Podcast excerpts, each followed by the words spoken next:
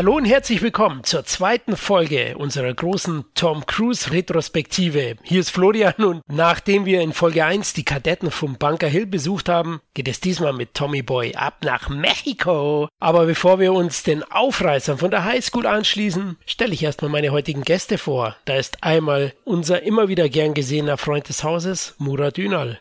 Hallo und danke, dass ich wieder hier sein darf. Es ist ja eine meiner Lieblingsbeschäftigungen, mich mit euch zu unterhalten, Jungs. Ich habe jetzt schon Angst gehabt, du sagst, das ist einer meiner Lieblingsfilme. oh, das hätte mich überrascht. Aber ich will ja nicht vorgreifen. Ja, was geht bei dir? Ja, alles gut soweit. Ich freue mich auf das schöne warme Wetter, wieder mal draußen sitzen und so ein bisschen. Ansonsten ähm, fleißig am Arbeiten. Hollywood Türke 2 plane ich gerade. Können wir auch mal drüber sprechen und mal gucken, ob ich da jetzt Investoren finden kann und den Film umsetzen kann. Das wäre schön. Okay, klingt auf jeden Fall nice. Ja, zum anderen ist mal wieder Podcaster und Actionfreund Markus Köhler dabei. Hallo.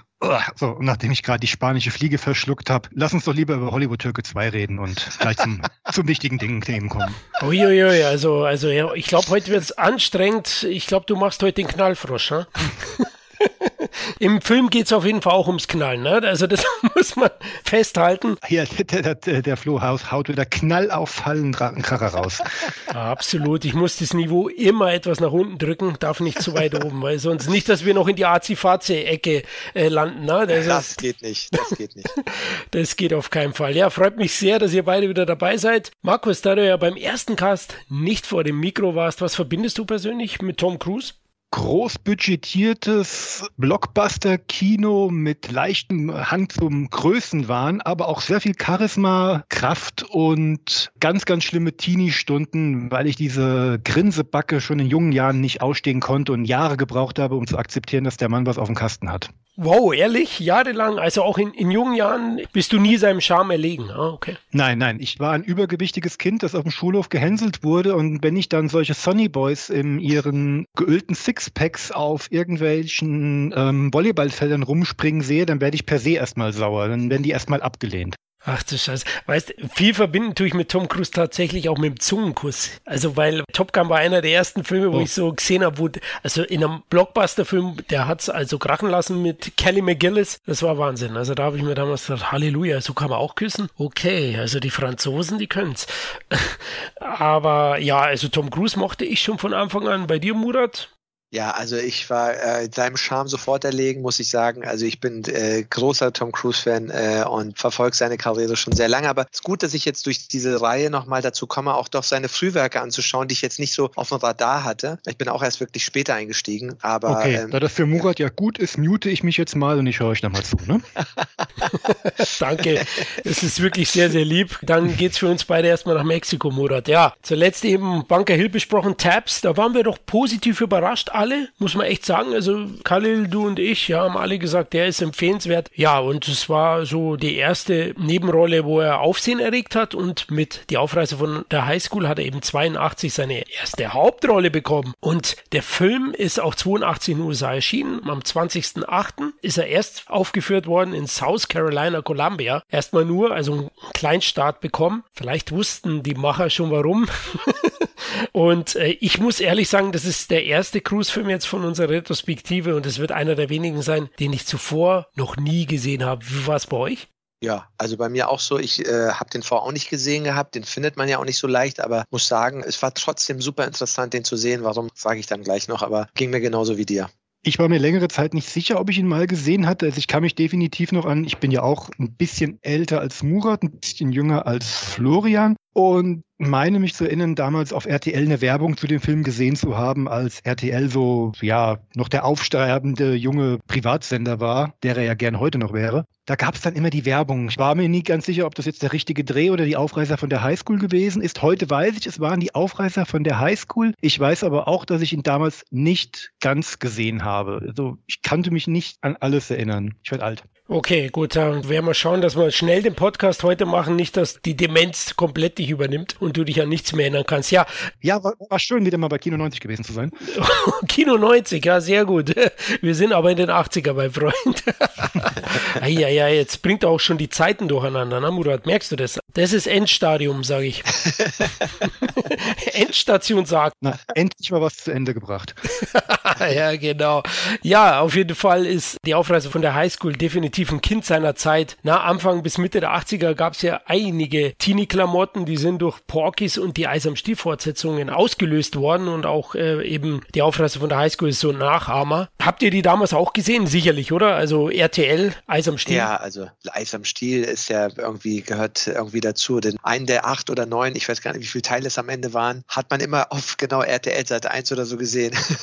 es gab definitiv zu viele Fortsetzungen. Acht, glaube ich, waren es. Und es gibt irgendwie in Israel einen neunten Nachklapp, wenn ich mich nicht irre, den ich nie gesehen habe, so eine späte Fortsetzung. Puh, da kann ich jetzt nichts Zielführendes zu beitragen, aber mir geht es ähnlich. Genau damals auch bei RTL so ein bisschen mitgenommen, aber ich war alterstechnisch eigentlich noch zu jung, um das zu gucken und auch zu jung, um das zu verstehen. Ich habe es, glaube ich, damals aus den falschen Gründen geguckt. Also nicht aus den Mädels, nicht wegen den Mädels, dafür war ich zu jung, sondern wegen diesen lustigen drei Typen. Aber was da eigentlich lustig war, keine Ahnung, gelacht habe ich trotzdem. Ja, es ist halt ein pubertärer Humor, ja, brauchen wir nicht reden. Der erste. Aber erst später, genau, wollte ich gerade ja, sagen. genau, der erste, der erste, ist schon relevant. Ja, der war auch wichtig ja. damals und lief nicht umsonst auf der Benilale. Also der wird heutzutage, geht der so ein bisschen unter in dem Kanon der, der flapsigen Fortsetzungen, die ja immer schlimmer wurden. Wobei ich auch, wie du sagst, ich war zwölf oder auch zehn und da lachst du über so einen Kack, wenn ein Kondom von der Decke fliegt oder durch irgendwelche Gucklöcher geguckt wird, ja, beim Duschen. Also sind wir, sind wir mal ganz ehrlich, ich habe am meisten über Zachi Neu als Johnny gelacht. Klar. Aus den Gründen, warum man sich heute der Meinung vieler andere danach schämen sollte. Ich habe trotzdem damals gelacht. Traurig ist ja erst das, was dann später danach passiert ist mit all den Darstellern oder was aus ihnen geworden ist.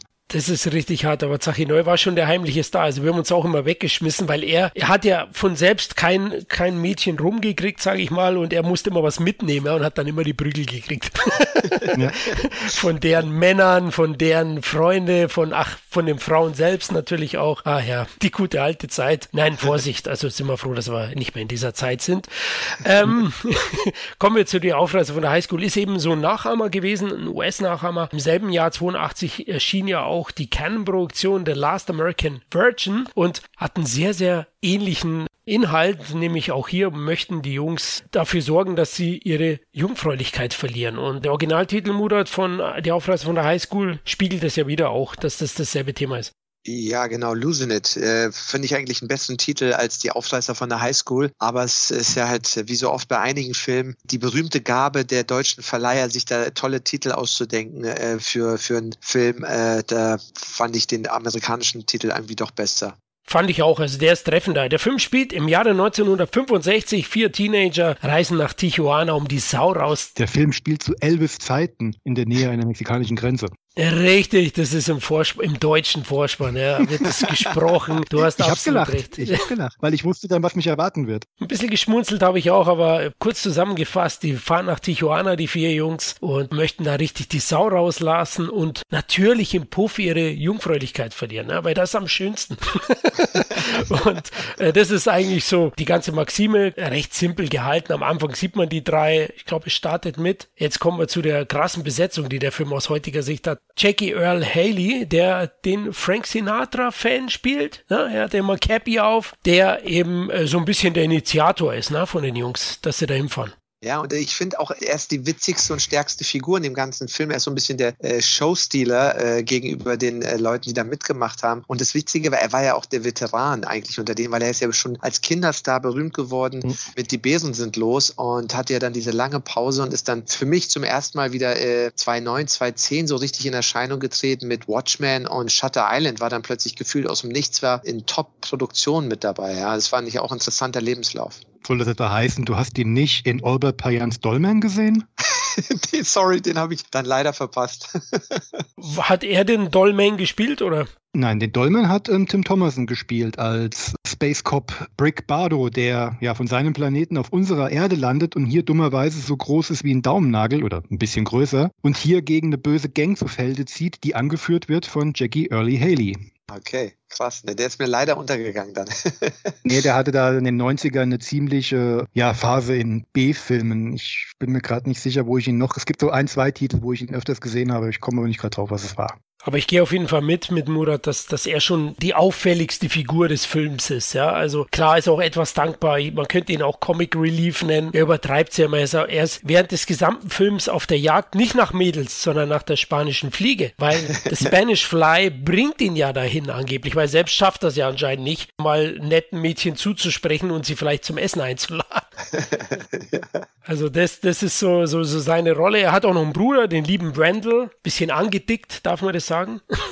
Yes. Jetzt muss ich jetzt mal ganz dumm fragen, ist das wirklich sein Bruder? Also er hat sich so ausgegeben ja, im Film. Da war ich mir manchmal echt nicht so sicher. Ich, ich war es am Anfang auch nicht. Und dann habe ich echt erst auch später so gedacht, okay, jetzt hat er jetzt mehrfach als sein Bruder ausgegeben. Das ist so wie beim einige Dinge bei dem Film, die waren am Anfang sehr unklar. Und das war auch für mich am Anfang unklar. Aber ich habe so jetzt in Erinnerung behalten, dass er am Ende eigentlich doch sein Bruder war. Ich gehe da, ich gehe davon aus, dass, da wenn wir nachher noch mal ein bisschen tiefer drauf eingehen, das ist alles Lost in Translation. Ich glaube, da haben sie sich nicht große Mühe gegeben, den Inhalt wiederzugeben, sondern eher überlegt, wo sie einen flachsigen Spruch unterbringen konnten oder dabei ist ein bisschen was ähm, ja, verschütt gegangen auf unserer ja. deutschen Tonspur. Also man, man muss zugeben, Markus, Punkt für dich, man sieht die beiden nie zusammen in ihrem Haus, sondern immer nur in der Schule. Also ja. sie wohnen anscheinend nicht im selben Haus gefühlt. Kann sein, ja. Also in, in Mexiko gibt er ihm immer das Bruder aus, ja, weil der eine sagt, hey, ja. komm, komm, reg dich nicht auf, dein Bruder darf auch rein im Puff. Ja, bist du blöd oder was? ich kann doch nicht den Kleinen da in den Puff schleppen. Also er gibt, wie Murat gesagt hat, er gibt halt, wenn Randall immer wieder als sein Bruder aus, der ja mitgeht und das Ganze so ein bisschen finanziert nach Tijuana, weil er will ja Knallfrische da kaufen. Anscheinend ist es so wie bei uns hier in Polen, die richtig großen Feuerwerkskörper gibt es da drüben, oder? So hab's ich mir hergeleitet. Ja. oder sagen wir es mal so, du kriegst mehr für, fürs Geld. Oder so, genau. Da ist der Pesos noch mehr wert, der Pesos. ja, genau. Und dann gibt es eben noch John Stockwell, der spielt Spider. Ja, der Name ist schon Programm. Er ist der Coole von den drei. Ne? Lässt sich nicht anpissen, selbst im Knast später. Er ist knallhart. Ja, wie fandet ihr seine Leistung, Murat? Wie fandest du John Stockwell? Also äh, mir ist er erstmal aufgefallen, natürlich, weil ich ihn witzigerweise irgendwie ein Jahr vorher in Christine gesehen habe, auch ein Klassiker von Carpenter, den ich äh, sehr lange nicht gesehen hatte. Und da war er mir positiv aufgefallen, weil der Film mir auch gut gefiel. Und er war auch sehr blass, muss ich sagen. Für mich, obwohl er ein guter Typ ist, äh, sah gut aus, war so ein richtiger typischer Teenie Heartthrob der 80er Jahre, ja. Also, aber halt die Rolle der Film, irgendwie war da nicht so viel drin. Ich weiß nicht, woran es am Ende lag, aber er wirkte flach im, im Vergleich zu Christine zum Beispiel. Hm, ihm fehlt meiner Ansicht nach so dieses gewisse etwas zum Star-Appeal, wobei ich mir bis heute nicht so sicher bin, ob er es nicht hatte oder ob er es nicht wollte. Auch so ein kurzer Blick in seine Karriere danach. Entweder die war nicht stilsicher oder etwas zerfahren. Ich frage mich bis heute, warum er nach der ersten Hälfte von Fackel im Sturm nicht mehr mit dabei war und warum er bei äh, Albert Payan mit in den 80er Jahren schon gelandet war. Also irgendwie so ernsthaft verfolgt hat er das wohl nicht. Und wenn man dann noch in Betracht zieht, dass er ja später dann eher als Regisseur denn als Darsteller gearbeitet hat, schienen seine Interessen vielleicht doch schon ganz woanders gelegen zu haben. Das war immer so meine Interpretation von ihm. Weil das könnte man durchaus so auslegen. Also ich habe mir auch seine Biografie angeschaut, näher angeschaut und schon interessant. Er war schon einer von diesen aufstrebenden Newcomer zu der Zeit. Also Christine, Murat hat es erwähnt, gut gespielt, aber es ging sehr, sehr schnell. Ne? Also wie du, wie du gesagt mhm. hast, Markus, sehr, sehr schnell nach unten und in Top Gun war ja schon nur noch, ich sag mal, die dritte coole Geige, ja. Aber ihr seht, ich, ich habe das, ich komme ja auch gleich auf Tom Cruise natürlich zu sprechen. Ich finde, es ist immer, es gibt einige Schauspieler, die sagen ja, es ist nicht das Spiel, es ist die Rolle, das Drehbuch, ja. Also es ist irgendwo dazwischen liegt die Wahrheit. Du brauchst it, ja, du brauchst dieses gewisse Etwas. Aber selbst, wir können ja dann gleich über Tom auch nochmal reden, der ist in dem Film ja auch sehr blass. Und das ist für mich dann wieder ein Indikator, obwohl er dieser Superstar nachher wird, der auch it hat, war dieser Film einfach vom, von der Rolle her, vom Stoff her nicht da. Und deswegen sage ich immer auch so, ich bin ein Verfechter der, es gibt keine großen Schauspieler, es gibt große Rollen und wenn du sie dann mit guten Schauspielern besetzt, die gut geführt werden von großen Regisseuren, dann gibt es großes Spiel. Aber das ist, darüber kann man sich natürlich streiten. Ne? Natürlich, wie viel gibst du, wenn du plötzlich merkst, dass du in Filmen mitspielst, die du A, vielleicht selber nicht unbedingt machen wolltest, beziehungsweise die dir ganz anders verkauft wurden? Oder wenn du vielleicht jahrelang aus deinem Umfeld hörst, du wirst der nächste neue Star und dann plötzlich findest du dich in einem Rock'n'Roll Road-Movie Postapokalypsen-Film wie Radioactive Dreams wieder, der zwar auf irgendwelchen Fantasy-Festivals ähm, ein paar Preise abgeräumt hat, aber in der großen Wahrnehmung nie eine Rolle gespielt hat. Und ruckzuck läuft das in eine Richtung, die du vielleicht selbst gar nicht ähm, so initiiert haben wolltest. Da kann man auch schnell demotiviert sein, glaube ich. Absolut. Und ich glaube, es hat halt sehr viel, seitdem ich mich immer mehr von der anderen Seite auch vom Filmemachen her damit beschäftige. Und wie gesagt, auch letztes Mal schon erwähnt, es gibt ein tolles Buch über Creative Artist Agency, so die, die mächtigste Agentur in Hollywood gewesen ist oder immer noch vielleicht, ja, wie das dort abläuft und wie, wie stark die Agents sind. Und wenn du nicht selber dich um deine Rollen und Projekte stark kümmerst und du nicht gerade der Posterboy der Agency bist, dann kann es ganz schnell vorbei sein, weil die Konkurrenz ist immens. Die Leute sind, wie wir ja gesehen haben, bei, bei Weinstein auch rauskam, da sind die Leute bereit, vieles über sich ergehen zu lassen, um in einem Film mitzumachen. Und das ist die Konkurrenz. Das darf man nicht unterschätzen. Und wenn du da nicht mitmachst oder nicht mitmachen möchtest, kann es sein, dass du auch relativ schnell weg vom Fenster bist. Das ist seitdem ich das mehr von dieser Blickwinkel nochmal sehe, darf man das nie unterschätzen, ja. Und Tom Cruise war dann sein eigener Macher, muss man am Ende sagen. Er hat schon sehr früh, sehr genau, sehr zielstrebig gewählt, die Rollen. Die anscheinend nicht,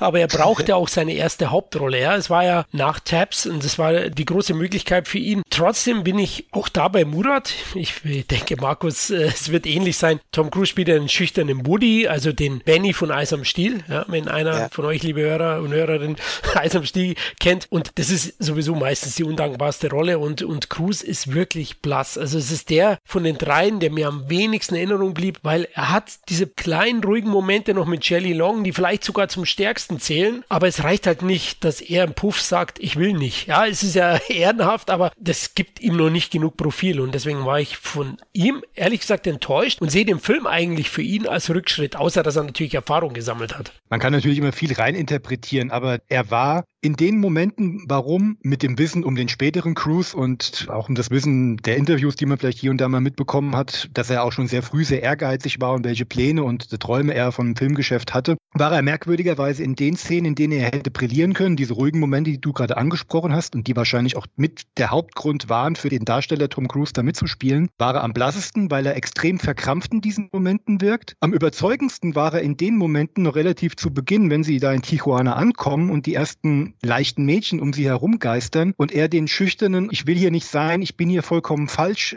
Szenen hat, weil da nehme ich es ihm nämlich ab, weil ich das Gefühl habe, auch Tom Cruise denkt sich gerade, ich will nicht an diesem Set sein, ich will was anderes drehen. Ja, das kann man natürlich so sehen, wobei ich sage mal so, wenn ich das aus seiner Sicht sehe, er hat einen klugen, smarten Karrieremove gemacht, wie du es gesagt hast, Florian, er hat seine erste Hauptrolle gemacht, das ist immer sehr wichtig, weil das verkauft sich dann auch besser. Du verkaufst auch als Agent jemanden immer besser, wenn du sagst, hier, ich habe gerade den, der spielt gerade die Hauptrolle in dem und und dem Film. Und ich muss auch sagen, wirklich, die stärksten Szenen waren für mich die mit Shelley Long. Diese ruhigen Momente, weil man da wirklich den Fokus auf ihn hatte. Aber das ist für mich einerseits eine Schwäche vom Buch insgesamt, die Blassheit der Rolle, als auch von der Inszenierung her von immerhin Curtis Hanson, auf den kommen wir vielleicht auch nochmal gleich zu sprechen. Und nicht unbedingt so sehr, dass es das Spiel ist. Ich finde, er hat diesen ruhigen Typen eigentlich ja glaubwürdig gespielt, aber der Film krankt an so vielen Ecken und Enden, dass man jetzt nicht das Spiel an sich hervorheben kann. Aber er ist blass. Ob das seine Schuld ist, dass er nicht gut spielt, spielt oder das die Rolle nicht hergibt oder die Szenen nicht hergeben oder die Inszenierung, das kann man sich darüber natürlich noch streiten.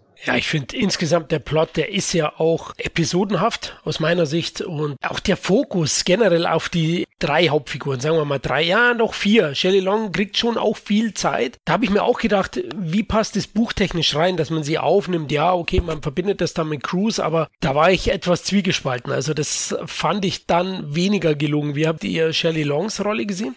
Also der Einstieg fand ich wirklich schwach. Da habe ich gedacht, was für Leute, da habe ich sie noch gar nicht erkannt im Laden, als sich da streitet künstlich. Das wirkte so wie improvisierter Text. Wir haben keinen Text. In der Szene steht aber, die streiten sich. Und dann kommen die Schauspieler mit dem Drehbuch zum Regisseur und sagen, du, da steht, wir streiten uns, aber wir haben gar keinen Drehbuchtext da. Da steht kein Dialog. Ja, dann äh, improvisiert mal was. Und ich dachte noch, wie schlecht ist sie? Und dann dachte ich auch, die wird verschwinden. Habe sie auch nicht erkannt. Und dann kommt sie mit den Jungs mit. Und dann merke ich erstmal, okay, ah, das ist Shelley Long. Und dann sieht sie plötzlich auch ganz anders aus und besser aus. Und dann ist sie eine wichtige Figur Figur und als ob man während der Dreharbeiten gesagt hat, irgendwie, hey Shelley, ich mag dich, äh, irgendwie müssen wir deine Rolle ein bisschen interessanter gestalten oder der Produzent oder wie. Irgendwie wurde das dann so groß, ihre Figur, und hat auch ein bisschen abgelenkt von eigentlich diesen drei Jungs, von denen man eigentlich erwartet hat, man ist mehr mit denen zusammen. Aber interessant ist, wie sie den Bogen ihrer Figur abschließen, ja. Sie hatte mit Tom Cruise ein Techtelmechtel, dann kommt ihr Ex-Mann, also sie fährt ja mit, sie streitet sich mit ihrem Mann und möchte sich in Mexiko scheiden lassen. Anscheinend ist die mexikanische äh, Scheidung besonders effektiv und schnell. Ich wollte es recherchieren, ich habe es leider in der Eile nicht mehr geschafft. Ist das wirklich möglich? Also die einen fahren nach Las Vegas, um zu heiraten und danach fährt man nach Mexiko, um sich wieder scheiden zu lassen. Das ist natürlich nur ein dramaturgischer wahrscheinlich Device, aber ich finde es interessant und süß, dass der deutsche Geister erstmal recherchieren muss, ob das wirklich stimmt. It's a movie. Irgendwo müssen doch solche Sachen ihren Ursprung haben, solche Ideen. Das denkt man sich ja nicht umsonst aus, behaupte es ich. Es klingt glaubwürdig. Man könnte sagen, ja, natürlich, in Mexiko ist sowas möglich. So wie in Las Vegas ja auch möglich ist, dass ein Elvis-Double dich äh, da verheiraten kann quasi. Also für einen Film als, als Device hätte ich jetzt so gesagt, als dramaturgisches Hilfsmittel, ob das jetzt stimmt oder nicht, ich könnte es abkaufen. Es wäre im Bereich des Möglichen, sagen wir mal so. Okay, aber sagen wir mal so, du hast mich gerade als typisch deutsch bezeichnet. Nein, das ist äh, definitiv, habe ich, das würde ich bezweifeln. Das habe ich ganz sicher nicht gesagt. Wenn der Hörer sich das jetzt zurückspult und nochmal anhört, wird er das hören, dass ich das nicht. Es klang wie Deutsch, aber ich meinte Deutsch mit T. Das ist was anderes. Das ist aber schade. Sehr gut. Übrigens, Leone hat den Mexican Stare Down erfunden und ja, die Aufreißung von der Highschool, the Mexican Divorce, oder wie heißt es? Divorce. Divorce. Divorce. Divorce. Auf jeden Fall inhaltlich und ablauftechnisch schon eine sehr, sehr merkwürdige Entscheidung. Scheinbar gibt es einen Mythos in den USA eben, dass die Scheidungen vor allem in Tijuana besonders äh, lukrativ sind. Und eben, sie möchte sich scheiden lassen, dann passiert es dann, sie geht zum Scheidungsanwalt, trifft die Jungs mal wieder, ist sehr traurig, wirft ihren Ring in den Brunnen. Um den wird sich gleich gestritten bei den Einheimischen. Na, die, die wollen den dann verkaufen. Und äh, dann kommt sie mit Tom Cruise zusammen, der ja im Puff sagt, no way, ich will meine Unschuld nicht bei euch verlieren. Und ähm, ja, die beiden haben eben einen schönen Abend miteinander. Sie fahren dann wieder nach Hause und sie trifft ihren Mann, treffen sich an der Grenze, geben sich einen Bussi, alles vergessen, wir heiraten wieder oder annullieren halt die Scheidung, weil die zählt eh nicht, die mexikanische. Ja, die gilt ja erst dann, wenn sie es dann praktisch beglaubigt aus Amerika zurückschickt. Mhm, genau. Und dadurch hat sie sozusagen immer diese äh, Option offen gehabt, dass, okay, ich gehe dann halt doch zurück und solange ich das nicht zurückschicke, ist die Heirat eh nicht annulliert. Und da kommt wieder der gute Deutsche in mir jetzt raus, jetzt ohne, ohne zu recherchiert zu haben, ob man sich wirklich in Mexiko scheiden lassen kann, wenn man das in Amerika getan hat. Fand ich aber diesen Move zu sagen, sie müssen das aber erst beglaubigen lassen, den fand ich dann schon fast schon durchdacht, also einer der durchdachtesten Momente des Drehbuchs. Definitiv, aber der Charakterarg des Drehbuchautors ist mir nicht so ganz klar. Also sie brauchte den Sex mit Tom Cruise. Sie musste eine Jungfrau entjungfern, um wieder zu ihrem Mann zu finden. Ja, den fand ich aber nachvollziehbar sozusagen. So, was heißt nachvollziehbar, ja, aber äh, der machte irgendwie schon Sinn, weil sie sozusagen dann, nachdem sie ihr Abenteuer hatte, weil so wie ich das verstanden habe, hat der, der Mann am Anfang diese Affäre mit dieser einen Frau gehabt, die sie entdeckt hat. Deswegen stürmt sie ja aus dem Laden, aus dem Shop, aus dem Supermarkt und rächt sich damit sozusagen und hat dann ihr Abenteuer und jetzt sind sie quasi quitt und sie sagt, nachdem ich das hatte, merke ich eigentlich, ist doch nicht schlecht, wenn ich bei meinem Mann bleib, bleibe oder so. Okay, Bibel, Auge um Auge. Die Sache bescheinigt vor allen Dingen A zwei Punkte. Erstens, was in Tijuana passiert, bleibt in Tijuana. und zweitens eine, eine durch und durch erzkonservative Sichtweise, denn die wahre Liebe findest du nur in der Ehe. Und selbst wenn du mal ausscherst, dann mach das bitte doch außerhalb unserer Landesgrenzen. Dann auf Wiedergesehen. Und sie ist auch die einzige, die am Ende glücklich aus der ganzen, also wirklich glücklich aus der ganzen Sache rausgeht, denn alle anderen, ja, wie sieht's da aus? Tom ist glücklich, aber um eine Erfahrung reicher und wahrscheinlich der einzige, der erwachsen geworden ist. Und die anderen beiden Jungs, mal ganz im Ernst, haben die wirklich beide nach einer halben Stunde bei den, Entschuldigung, leichten Damen ihre Unschuld verloren oder haben sie sich nur damit gebrüstet und das war gar nicht so? Äh, gut, sie haben eher, sie haben eher einen anderen Gast währenddessen ständig gestört, ne? Also ja, den berühmten Rick Rossovich. Richtig. Richtig, das äh, sollte sich später noch herausstellen. Ja, ein, ein weiterer großer Name im Cast für uns 80s-Fans, auf jeden Fall jemand, den wir kennen. Ja, Wahnsinn. Also ich habe echt gedacht, was also an Leuten da mitgemacht haben, von Namen her, die damals noch nicht so bekannt waren. Ja, und äh, Rick Rossovich, den wir aus dieser berühmten Posing-Szene aus Top Gun dann kennen, der in dem Terminator am Anfang mit der, der Freund von der äh, Zimmergenossin äh, von Sarah Connor war, der ist dann so markant für uns 80s-Liebhaber gewesen, dass ich mich dann echt gefragt der hatte da ja echt eine größere Rolle. Und ich habe als erstes sofort gedacht, Same Agent, bestimmt der Same Agent, der hat alle seine Leute reingedrückt in diesen Film. Und deswegen sieht man die in verschiedenen Filmen immer wieder. Zumindest war war das mein Gedanke. Und ist nicht unüblich in Hollywood, sag ich mal. Und vor allen Dingen siehst du dann im Laufe der nächsten Filme dann immer wieder, wie der Marktwert der Darsteller in dieser Agency sich anscheinend verschoben hat. ja. ja. selbst bei dem Film war Cruise schon an 1 kreditiert, ne? Ich habe extra geschaut. Ja, aber in dem Top Gun, da ist John Stockwell schon deutlich hinter Rick Rosovich angesiedelt. Das stimmt. Durfte nicht wie Slider stinken. Keine Chance gehabt, ja. Und weil ihr Agency angesprochen habt, John P. Nevin, der wo den Vandal spielt, den Angedickten, der war übrigens schon mit Tom Cruise in Tabs zu sehen und gehörte natürlich der gleichen Agency an. John P. Nevin hat unter anderem noch in den 80ern in Explorers mitgespielt und Vacation 1, also die Schrimpi auf Achse. Ja, muss ich mal wieder auffrischen und schauen, ob ich da sein Gesicht entdecke. Ja, absolut. Ich muss nochmal dazu sagen, das hatte ich letztes Mal auch äh, erwähnt. Paula Wagner war dann ihr, die verantwortliche Agentin, die berühmte Paula Wagner, die auch seine hm. Produktionspartnerin war später. Die war seine Agentin bei Creative Artist Agency von Tom Cruise. Und sie hat in diesem Buch über Creative Artist Agency, echt lesenswert, eben auch gesagt, dass Tom eben von Anfang an anders war. Der wollte alle Regisseure kennenlernen. Der war wirklich so ein richtiger Wissbegieriger, der schon alles lernen wollte, alles wissen wollte, mit allen Regisseuren sich treffen wollte. Der wollte das Filmemachen kennenlernen, verstehen. Der hatte wirklich diesen äh, Long-Time Perspective Plan. Ich plane was ganz Großes. Ich will das hier sehr, sehr lange machen und ich bin bereit dafür sehr hart zu arbeiten, ja. Und das merkst du auch, dass es ein guter Career Move war, auch wenn der Film nicht so gut war. Aber er hat, wenn du mal so guckst, ne, eben diese Sachen, First Billing, Hauptrolle und das verkauft sich dann besser. Und das ist diese Seite vom Show Business, Betonung auf Business, die viele Leute nicht so verstehen und äh, Leute, ich sage mal so wie Schwarzenegger, Stallone, aber eben auch ein Cruise und nicht ohne Grund haben die diese lange Karriere gehabt. Die haben immer diesen Business-Aspekt auch gut verstanden. Ja, was sehr, sehr wichtig ist. Kommen wir inhaltlich noch zu, zu ein paar Geschichten. Ich hatte ja gesagt, episodenhaft, weil nach der ersten Hälfte oder nach 30 Minuten trennen sich ja die drei. Also eben Tom Cruise verliert seine Jungfräulichkeit bei äh, Shelley Long und Spider landet im Knast und der mexikanische Kraftbulle und Knastboss, der da herrscht, der zeigt den Gringos mal, wo der Frosch die Tacos hat. Ne? Also richtig geil. das war ein kleines Highlight. Ich muss es ehrlich sagen. Also der mexikanische Bud Spencer, der lässt richtig ja, die das Fäuste ich auch fliegen. gedacht. Der mexikanische Bud Spencer.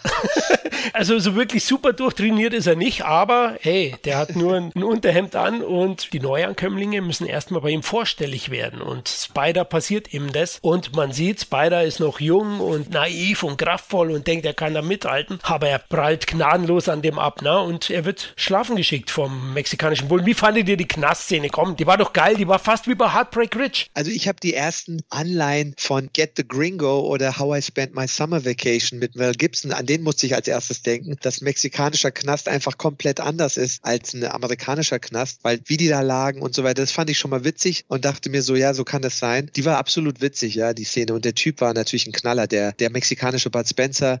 Das war in sich strange, die gesamte Szene, die wirkte auch so komplett anders zum Rest des Films, aber irgendwie, ja, bleibt sie in Erinnerung. Ja, äh, du, endlich Action. ja.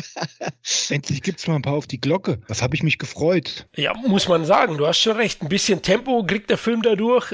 Und äh, vor allem, weil die drei Marines dann noch dazu reinkommen mit Rozovic, die alle drei von ihm noch schön verprügelt werden. Ich fand's auch sehr interessant. Da muss es ja hinten noch einen separaten Raum geben in dem Gefängnis, mhm. weil der kam dann immer ums Eck. Ja, der kam dann so rein und so. Weil Rozovic ist halt sauer, sieht, dass der Spider liegt am Boden und sagt, ah, das ist der Wichser, der mich immer gestört hat beim Bumsen, ja, und will ihn halt verprügeln und dann kommt der mexikanische Knastboss Bud und ja, geht hin zu den Jungs und sagt, hey, keiner rührt hier jemanden an, ohne mit mir zu sprechen. Ne? Und gibt denen echt gut eine auf die Glocke. Das war bester Buddy-Manier.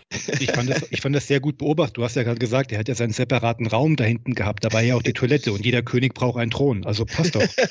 ja, klar. Und er sitzt anscheinend sehr, sehr gut. Also der war geschmeidig. Also Verdauung ist wichtig. Ja, genau. Also Spiders Geschichte ist dann hier, er wird zum Mann geprügelt im Knast, auf gut Deutsch. Und ja, Haley, der zusammen zusammen mit Wendell die spanische Fliege und Knallfrösche jagt, der erzählt leider einer falschen Person, dass er ein Mädel da was gerade in die Bohle gesteckt hat, nämlich ihrem Bruder. ja. Und ja. die packen dann Dave, also Haley heißt im Film Dave, packen den und wollen ihm am Schrottplatz zeigen, wo seine Männlichkeit bald hängt. ja. Ja, das fand ich übrigens gut. Also Im ganzen Film war ich positiv überrascht. Man hat diese ganzen Klischees, man hat diese Klischees über Mexiko, die ja auch irgendwo stimmen. Mhm. Es gibt Tijuana, es gibt diese Partyregion, es gibt ja, diese kulturellen Unterschiede auch. Aber damit wurde auch interessant, da war ich ein bisschen überrascht und positiv. Das wurde dann auch alles um 180 Grad gedreht. Auch gerade dieser Bruder, der dann praktisch, ne, wo der, der Jackie Early Haley da äh, praktisch ihr die vermeintliche spanische Fliege ins Getränk tut. Und dann sagt ja dieser Bruder eben, das ist meine Schwester. Und dann haben sie ja diese ganze Unterhaltung, Tijuana ist nur so, weil ihr Amis es dazu so gemacht habt. Mhm. Das ist, äh, und, und wenn das nicht meine Schwester ist, irgendjemanden seine Schwester ist es ja auch vielleicht, ja. Und das fand ich interessant. Das war war für diesen Film schon fast zu ernsthaft von den Tönen her. Also die haben, da war ich positiv überrascht, für damalige Verhältnisse all diese Klischees über Mexiko nochmal gedreht und denen auch nochmal eine Chance gegeben, dass das von einem ganz anderen Blickwinkel nochmal gezeigt wird, dass man selbst für heutige, mit nach heutigen hohen, strengen Standards, nach Political Correctness, wo ich sagen musste, wow, also da haben sie das wirklich ähm, in der Hinsicht gut gehabt, diese Balance. Aber Haley hat sich ja gut rausgeredet. Hey, es war nur eine Aspirin. ja, das wusste er aber nicht in dem Moment.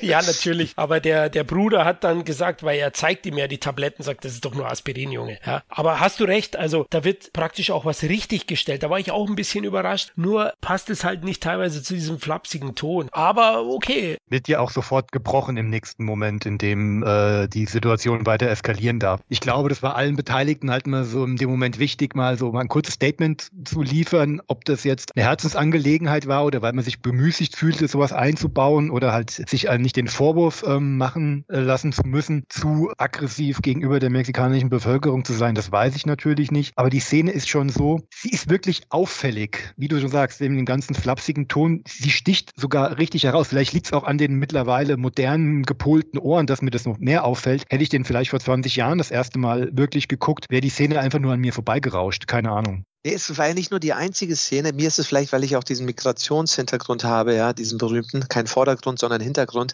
Echt? Äh, ja. Welch denn? Du bist Italiener, gell? Äh, am Wochenende bin ich Italiener.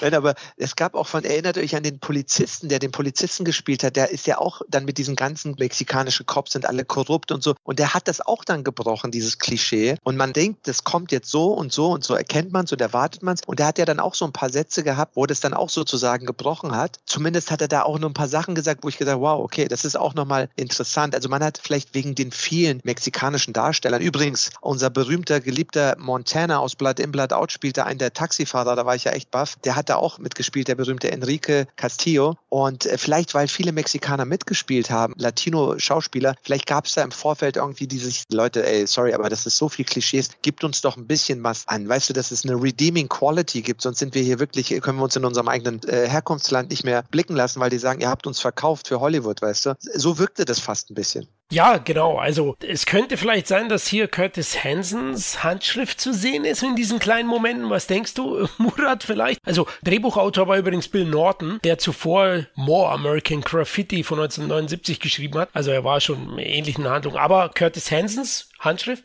Ja, ich würde sagen, ich, ich bin großer Fan von LA Confidential, ist ja einer meiner absoluten Lieblingsfilme und äh, für den hat er äh, sehr, sehr viel äh, Anerkennung bekommen, gilt ja mittlerweile als Klassiker. Und da war ich baff, dass das eben Curtis Hanson gemacht hat und ich glaube auch, er war der falsche Regisseur für diesen Stoff, weil er ist im Drama verankert, er ist im Thriller verankert, er ist eher das Ernste und das sollte ja eine seichte Unterhaltung sein. Und wie so oft ist es so, man kriegt nicht immer die guten Stoffe am Anfang seiner Karriere angeboten, sondern man muss dann oft so Sachen machen, vielleicht auf die man gar nicht unbedingt so Bock hat, aber man kann arbeiten arbeiten, man kann was machen und hat dieses Momentum, dieses wichtige Karrieremomentum, dass du wieder was machst, im Gespräch bist. Und da war er immer stärker in diesen Momenten und das könnte vielleicht ein Einfluss von Curtis Hanson gewesen sein, weiß ich natürlich nicht, aber der Film sollte ja eigentlich vor allem komisch sein und witzig sein und viel Sex und nackte Haut. Also es gibt viel nackte Haut, da war ich auch baff. Wenn man so mit den heutigen Augen schaut, das ist man eigentlich nicht mehr gewohnt heute. Da hat man schon viel gesehen, auch wenn der Bar, der Typ in dieser äh, Spelunke da singt, ja, die Texte so, ich habe es ja im Original gesehen, dachte ich, mein lieber Scholli, Scholli. Also das würde heute, glaube ich, gar nicht mehr gehen. Aber es ist dann auch wieder so erfrischend. Das ist, was ich an den 80ern liebe. Da gab es noch nicht diese Political Correctness, ja, die es heute gibt, die alles verkrampft und alles kaputt macht und im Keim erstickt. Alles muss überall abgesegnet sein und dadurch gefällt es auch keinem mehr, weil wenn, wenn es allen abgesegnet und durch Kompromisse weichgespült worden ist, ist auch nichts mehr da und ohne Ecken und Kanten ist dann ein Film auch manchmal sehr, sehr langweilig. Das fand ich interessant.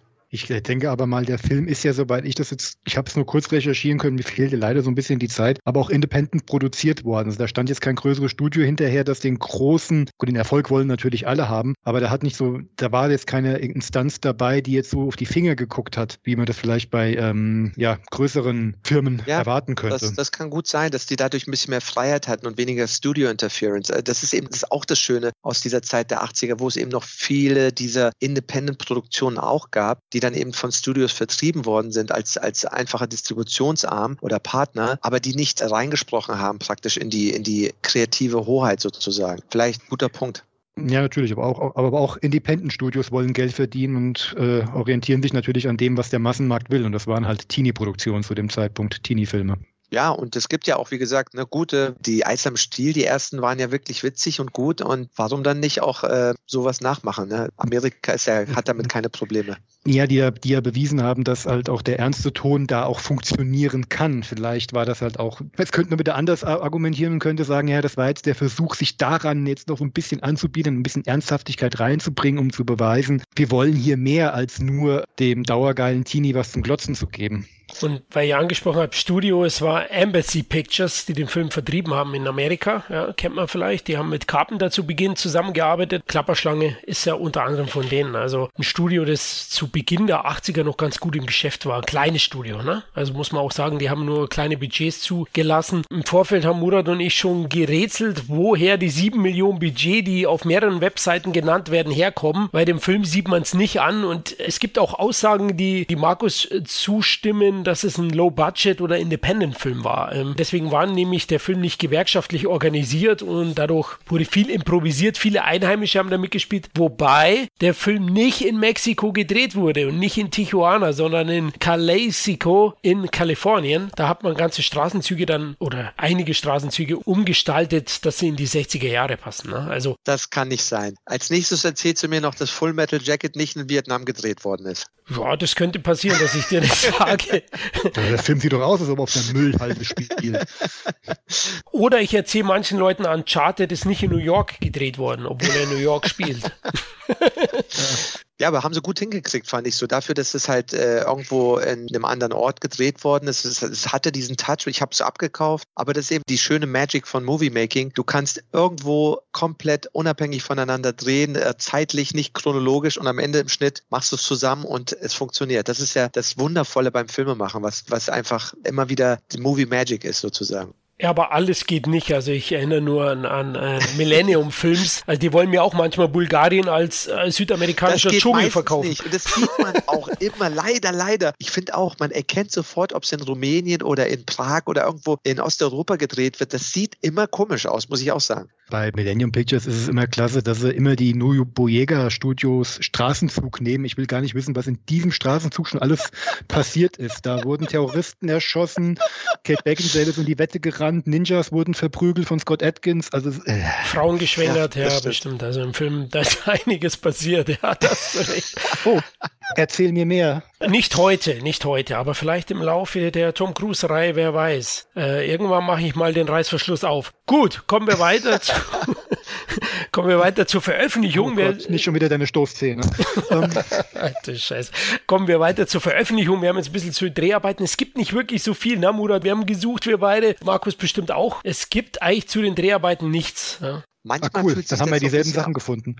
ja, ja genau. manch, manchmal fühlt sich das auch so ein bisschen an. Kennt ihr das, wenn so Stars, die dann später berühmt werden, die Agencies und die Manager versuchen, all diese alten Filme, die jetzt, also der ist ja nicht wirklich zum Fremdschämen, so schlimm ist er nicht, aber äh, weißt du, so die dann so diese faulen Eier versuchen zu unterdrücken, dass die bloß nicht so rauskommen. Und manchmal fühlt sich das so an, als ob so ein bisschen dieser Tom Cruise-Film so ein Film ist, nachdem er zum Superstar geworden ist. Ey Leute, bitte macht alles Mögliche, damit dieser Film nicht zu bekannt wird. Weißt du, so fühlt sich ein bisschen an. Ja, weil eigentlich müssten sich ja einige Verleiher eigentlich darum reißen. So ein Ding kannst du ja bewerben. Ich meine, ich habe es am Anfang erwähnt, RTL hat auch damit damals geworben. Hier, Tom Cruise vor seinem großen Durchbruch, das war Mitte der 90er, also, also gerade auf dem Peak seiner oder seinem ersten Peak seiner Karriere gewesen ist. Damit kann man werben und da müssten auch das ein oder andere Label heute noch Geld mitmachen können möglicherweise. Ja, vielleicht durchs Internet immer weniger, weil jetzt mittlerweile die Leute sich vorinformieren oder das haben mittlerweile schon so viele Leute gemacht. Kennt ihr noch, wenn dann immer so ein großes Gesicht von einem Star drin war in irgendeinem Film äh, mhm. und dann äh, war der gar nicht wirklich richtig viel im Film drin und der ist nur kurz dabei und du fühlst dich so ganz leicht veräppelt. Aber ja, mittlerweile hat man das ja zu einem Modell gemacht, äh, wenn man allein nur daran denkt, wie oft Bruce Willis sein Gesicht für zwei oder einen Tag ausgeliehen hat. In den letzten Jahren der Arme natürlich ist er mittlerweile nicht mehr ganz äh, der Alte, aber er hat ja damit auch die letzten Jahre und nicht nur er Karriere gemacht, da ein, zwei Tage zu haben, viel Geld zu bekommen und äh, eigentlich gar nicht wirklich viel im Film zu sein. Wobei bei dem Film ja drauf angepasst wurde. In der ersten Auswertung waren ja die drei Jungs ganz vorne immer auf dem Cover zu sehen, während bei einer späteren Auswertung, ich nehme an, das wird die zweite, hat man ja dann umgeschwenkt und hat ja dann Tom Cruise und Shelley Long, die ja dann auch einen gewissen Bekanntheitsgrad errangt hatte, dann auf das Poster geklatscht und die anderen beiden Jungs dann ein bisschen unterschlagen. Also man hat sich da schon angepasst.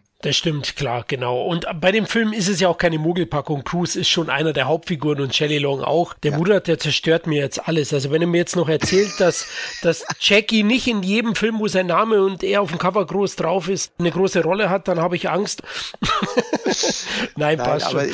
ich habe das natürlich, äh, ne, das ist immer wieder faszinierend. Aber klar, da hat man den damals gut verkauft zur RTL. Da waren die Leute halt smart und haben gesagt, hey, das hat ein Value, das ist ein großer Star und es gibt genug Fans äh, von Tom Cruise, die sagen sich, hey, natürlich schaue ich mir den an, ja. Wobei das in dem Film noch, noch gar nicht zum Kragen kommt. Das ist nämlich für mich eine der Stärken dieses Films. Es gibt keinen Hauptdarsteller. Das teilt sich wirklich auf die drei auf. Du hast nicht das Gefühl, dass einer von denen mehr Szenen zugeschustert bekommen hat als der andere. Es waren wirklich alle drei. Und jeder hatte seinen eigenen Handlungsstrang, die alle ähm, gut ausbalanciert nebeneinander her agiert haben. Das stimmt, aber am Ende kriegt immer der Held die Frau und das war Tom Cruise hier. Ne?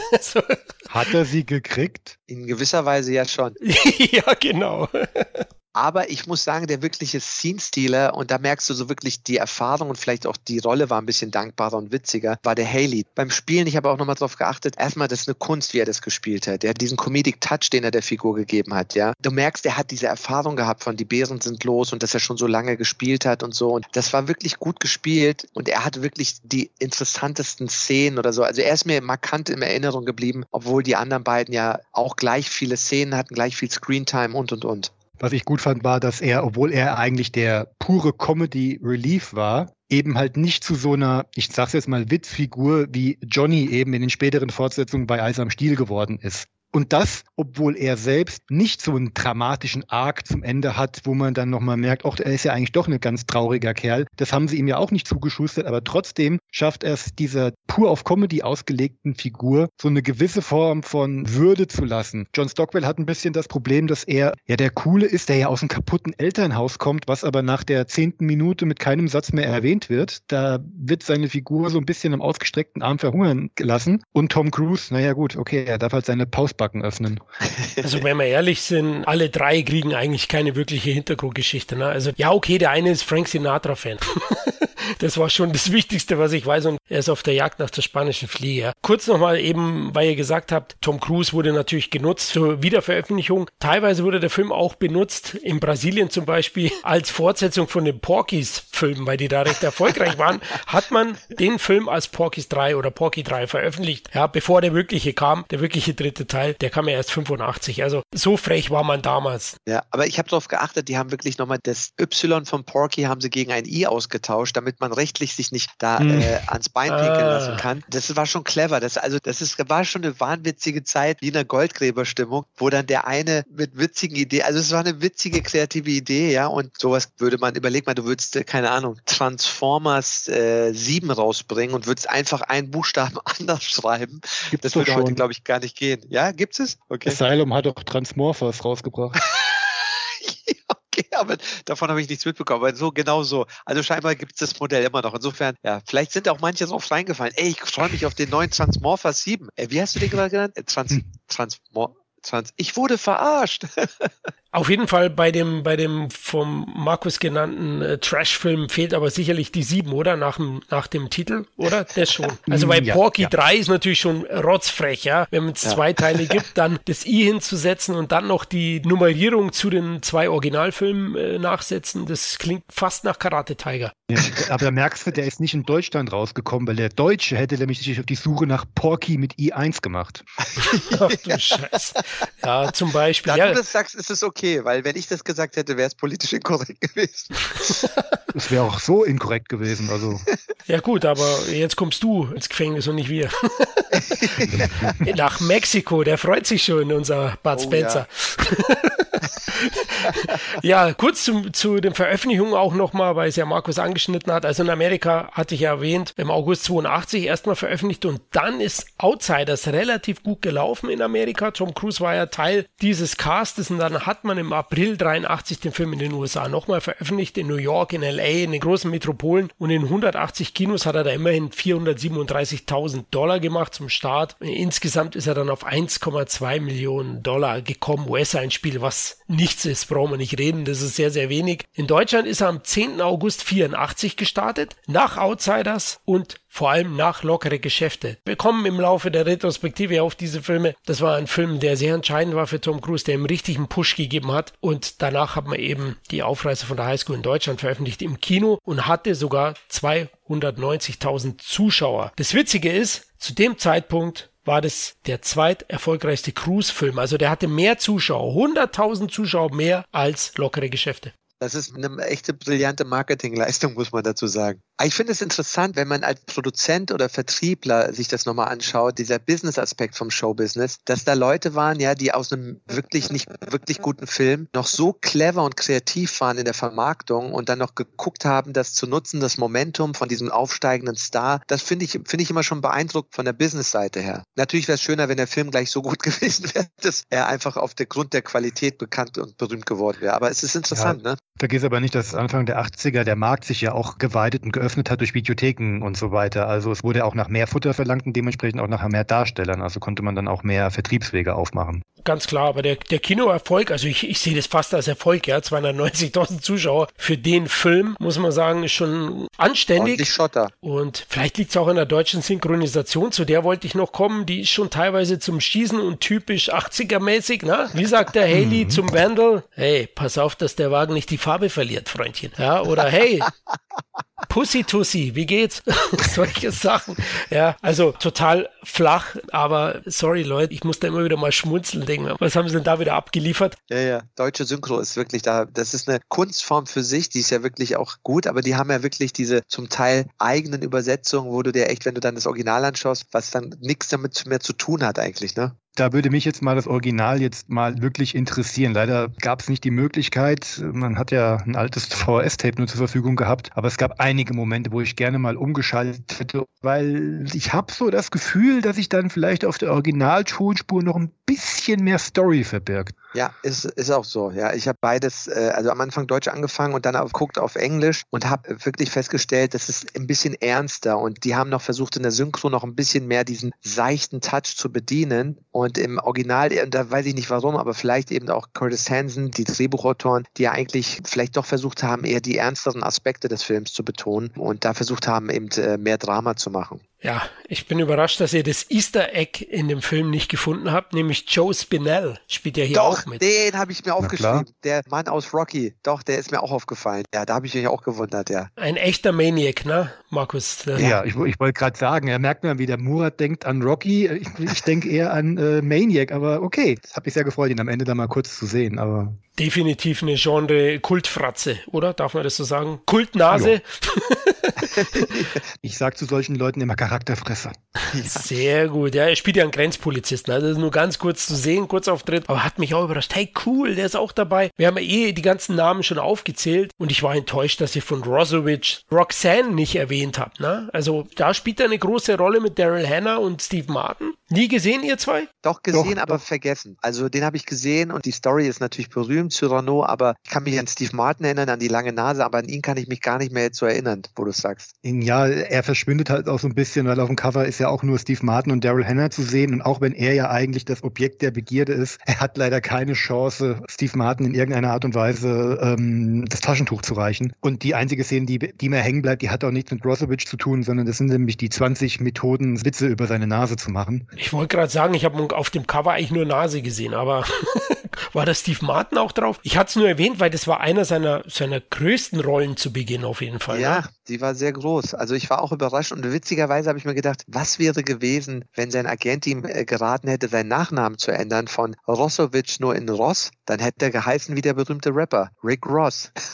und das fand ich einfach witzig, weil die haben nämlich einmal seinen Namen geändert und haben das T hinzugefügt. Früher war er nur mit CH gebildet und äh, vielleicht wussten viele Leute nicht, wie man das ausspricht und dachten, mit dem T wird's leichter. Ja, Ja, zu dem Zeitpunkt ist aber auch schon ein afroamerikanischer Darsteller auf der Bühne erschienen, der auch nur eine Nebenrolle hatte, der Rico Ross hieß. Ah, Wer weiß, okay. vielleicht gab es da Probleme. Das macht Sinn, also das kann durchaus sein, aber ja, immer nicht so eine große Karriere beschert wie unserem Tom Cruise. Ja, wir sind eigentlich durch mit dem Film. Nur kurz, wie seht ihr den Stellenwert des Films in Cruise Vita? Ja. Also als äh, Karriere-Stepping Stone wichtig. Qualitativ als Film äh, kann man den durchaus, sag ich mal, vergessen. Interessant vielleicht für Filmliebhaber, die eben so Leute wie Curtis Hanson in der Regiearbeit sehen, die Schauspieler, die da drin mitgemacht haben, die man aus anderen tollen anderen Filmen dann später auch nochmal kennt. Dadurch vielleicht mal interessant hat einen Wert. Aber äh, er ist da wirklich blass in dem Film. Die Rolle ist blass, die Inszenierung ist blass. Der Film funktioniert vielerlei Hinsicht nicht, aber für Tom Cruise-Fans definitiv mal so, kann man sich den mal antun an einem Abend und dann so als äh, ja, Dokument Dokument der Zeit, ja, könnte man das äh, als interessant betrachten. So, so wäre mein. Und die, also sorry, eine Sache muss ich noch sagen, die Musik war sehr geil. Man hat diese ganzen geilen alten 60er-Jahre-Songs gehört, die man damals wahrscheinlich noch für ein Apfel und Ei sich holen konnte für so einen Film. Heute würde man dafür ja ein Millionenvermögen bezahlen. Das war geil. Da habe ich gedacht, wow, da, hat, da wurde schöne Musik eingesetzt. Insofern, das ist nicht schlecht. Ja, äh, Karrierestep, ähm, du sagst es gerade, Moat. Für Komplettisten führt kein Weg dran vorbei. Man muss es mal gesehen haben, gerade wenn man wirklich mal so wie der CET das ja gerade macht, sich von nach hinten durcharbeitet, kommt man nicht drum rum. Und B ist es interessant, es da mal in, in dieses Mosaik einzufügen. Ansonsten, ja, was Tom Cruise angeht, wer will, soll sich jetzt mal am Ende des Castes mal die Zeit nehmen und soll mal ausrechnen, wie viel Prozent des Castes wir eigentlich auf Tom Cruise in diesem Streifen verwendet haben. Dann weiß er, wie wichtig der für die Karriere von ihm war. Ja, ja, wieder mitten in die Fresse rein unser Markus. Wie wir ihn kennen und lieben. Ähnlich sehe ich es natürlich auch. Also für Cruz sicherlich schon wichtig. Erste Hauptrolle, weitere Erfahrungen. 83 ist er ja regelrecht durchgestartet. Kommen wir im Laufe der Cruise Control Retrospektive ja noch dazu. Aber der Film selbst definitiv vergessenswert und Cruz auch seine Rolle, also blass, die wirst du in keinem Tribute-Zusammenschnitt sehen über seine Karriere. Ja, ist klar. Also von Tab sieht man das. Ne? Also da, da sieht man einiges sehen, aber bei bei dem Film, sorry, liebe Tom Cruise-Fans oder auch die, wo es noch werden wollen oder zumindest interessiert sind, aus der Sicht ist der Film sicherlich nicht interessant. Er bietet nicht so viel. Interessant ist die Besetzung eben drumrum, aber ansonsten flache Gags, blasse Darsteller und einfallsloser Plot zu den Gags. Na, also die sind älter wie ich. Zum Beispiel wird auch hier der uralte Karlauer verwendet mit der Socke in der Hose. Ja? Also das wird dann noch aufgelöst bei der Grenzkontrolle, aber ist natürlich schon sehr altbacken. Genau. Heute weiß doch jeder, man muss zwei Socken nehmen. oh, okay. Aber du musst auch bedenken, was ich wichtig finde, viele verstehen es ja auch nicht. Man hat manchmal nicht diese tollen Rollen im Angebot und dann gibt es nichts anderes und dann musst du deine Miete bezahlen und dann machst du das Ding halt, auch wenn es jetzt nicht der beste Film ist, aber es gibt dir Momentum, es gibt dir eine Hauptrolle, du bist im Gespräch, du arbeitest und und und und und. Und deswegen diese Vorstellung natürlich, bis du diesen Status hast, dass du nur die besten Rollen angeboten bekommst, das dauert gerade am Anfang der Karriere. Insofern, manchmal musst du auch so einen, ich sage jetzt mal einen Stinker, liebevollen Stinker machen, der jetzt nicht danach schreit, dass du Bock drauf hast. Aber ich äh, zitiere immer wieder gern das schöne Michael Caine-Zitat. Äh, Mr. Caine, was haben Sie sich damals bedacht, als Sie diesen fürchterlichen einen Film gedreht haben? Ich weiß nicht mehr, mit irgendwas mit Rio. Äh, Schuld war Rio oder ich weiß nicht mehr, wie der Film hieß. Und er meinte, ich kann mich nicht mehr an den Film erinnern, aber ich kann mich an das Haus erinnern, das ich mit der Gage gekauft habe. Das war, das war der weiße High 4. Oder der. ja, also ich würde sagen, das ist ein gutes Schlusswort, Murat. Also für uns, die den Tom Cruise komplett betrachten wollen, ist es auch interessant gewesen. Ich habe den Film eben auch das erste Mal gesehen und ähm, ja, gibt Besseres. Aber wir haben es hinter uns gebracht, sagen wir es so. Ich fand es ja auch gut, wie du gesagt hast, Murat, den kann man sich mal antun. Ja. Das klingt schon ziemlich hart. Ja, also böse ist es nicht. Man kann den wirklich mal anschauen, aber man erwartet was und man, man kriegt es nicht so geliefert. Wenn man mit der Hoffnung rangeht, eine verlorene Perle zu finden, könnte man enttäuscht werden. Genau. Gut, dann würde ich sagen, sind wir am Ende angekommen. In der nächsten Folge plaudern wir dann über Francis Ford Coppolas Kultfilm The Outsiders. Jungs, danke für eure Zeit und Expertise. Danke dir für die Einladung und äh, euch, dass wir zusammen eine schöne Zeit hatten. Und ich möchte auf Wiedersehen sagen, aber ich möchte auch meinem Bildungsauftrag nachkommen. Ganz wichtig ist auch für alle Kinder, die uns jetzt zuhören, Hände weg von den Drogen. Erst kifft man ohne Furcht und Tadel und später hängt man an der Nadel. Macht's gut. Sehr gut. Das ist aber eine richtig schöne Message, na Markus? Also hast du sicherlich tagelang dran geschrieben an deinem Schüttelreim. Freut Originalzitat aus dem Film. Ich möchte dir eins sagen. Grüß mir deine Frau und meine Kinder, ne?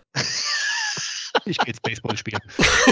gut, sehr gut. Ja, auch, auch euch, liebe Hörer und Hörerinnen, danke fürs Zuhören. Wir hoffen, ihr hattet Spaß mit der Folge. Schreibt uns doch, wie ihr unsere Tom Cruise Retrospektive findet und auf welche Tom Cruise Streifen ihr euch besonders freut. Da werden noch einige Knaller kommen, versprochen. Also der richtige Dreh oder auch Legende. Äh, es kommen noch andere auch, aber es wird sehr, sehr spannend. Ja, und vergesst nicht, wir freuen uns natürlich sehr, wenn ihr uns nach dem Motto liken, teilen, liebhaben, helft, besser für andere sichtbar zu sein, damit unsere GT-Familie noch größer werden. Ja, wir, wir wollen den, den Cruise-Status sozusagen. Nein, wir sind nicht durchgedreht. ist alles nur Spaß. Ja, zudem könnt ihr uns weiter auf Patreon finanziell etwas unter die Arme greifen, um den Podcast und Blog auch möglichst kostenneutral zu halten. In diesem Sinne, macht's gut. Bis zum nächsten Mal. Ciao.